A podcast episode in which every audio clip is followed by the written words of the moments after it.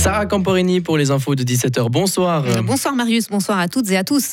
Un bilan contrasté. Oui, la COP27 s'est terminée ce matin à l'aube avec un jour de retard sur le calendrier prévu. Il faut dire que les discussions ont été longues et difficiles et qu'elles n'ont abouti que sur un point, la promesse d'une compensation financière des dégâts du réchauffement climatique dans les pays pauvres. En revanche, concernant les émissions de gaz à effet de serre, on fait du surplace. les efforts des pays devraient être bien supérieurs, notamment pour sortir des énergies fossiles.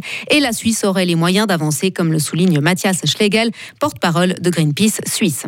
Il existe aujourd'hui des outils qui permettent à la Suisse d'aller rapidement de l'avant. Et ces outils nous ont été proposés par le Parlement lors de la dernière session d'automne. Il s'agit notamment du contre-projet indirect à l'initiative pour les glaciers et la nouvelle loi sur l'énergie. Maintenant, rien n'est encore vraiment complètement acquis avec ces deux textes, euh, notamment le, contre-projet qui est attaqué par un, référendum. Et donc, il faut s'assurer que dans les mois qui viennent, ces textes vont se concrétiser. Donc, on n'entérinera pas et qu'on ne va pas garder les coupes qui ont été faites dans la protection de l'environnement et qu'on va vraiment se mettre aujourd'hui en 2022-2023 sur le chemin de la sortie des énergies fossiles et de la réduction massive de nos émissions. La ministre de l'Environnement, Simonetta Sommaruga, a elle-même critiqué les résultats de cette COP 27. Elle s'est exprimée via Twitter pour regretter le peu de progrès accomplis pour la protection du climat l'approvisionnement en gaz de la Suisse n'est pas suffisamment protégé. C'est la conclusion d'un rapport interne de la Confédération dévoilé ce dimanche par la NZZ Amsontag. Les autorités ont confirmé qu'effectivement l'infrastructure n'est pas assez bien sécurisée contre les sabotages. Les experts exigent des normes minimales de protection des constructions et un suivi des collaborateurs des centres de contrôle du réseau gazier.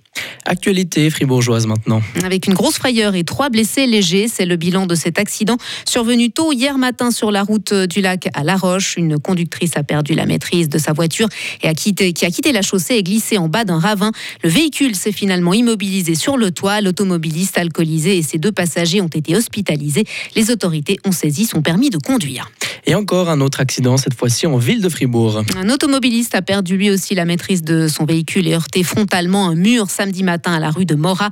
Le conducteur circulant sous influence d'alcool a été blessé, tout comme son passager. Une enquête est en cours pour déterminer le déroulé des faits et l'automobiliste, âgé de 43 ans, est interdit de conduite. À l'étranger maintenant, des raids de l'armée turque ont fait plus de 30 morts dans les régions kurdes du nord de la Syrie hier soir. Un bilan fourni ce dimanche par l'Observatoire syrien des droits de l'homme. L'ONG précise que les victimes sont en grande, en grande majorité des combattants kurdes et des soldats syriens. Elle n'est toutefois pas en mesure de confirmer le décès de civils. La Turquie a lancé cette opération pour, je cite, assurer la sécurité des frontières et éliminer le terrorisme à la source. Fin de citation. Redynamiser les centres-villes de plus de 230 localités de taille moyenne. L'État français va allouer 5 milliards d'euros à cet objectif d'ici à 2026, un montant qui doit permettre le financement de projets de transition écologique. Il s'agira notamment de verdir les centres-villes et lutter contre les îlots de chaleur. Et pour finir, des fribourgeois dans le palmarès du Musique Marathon organisé par Swiss Life Talent. Les Dirty Sound Magnet ont remporté le prix dans la catégorie rock metal hier soir. Le principe de cette compétition, célébrer la musique dans toute sa diversité.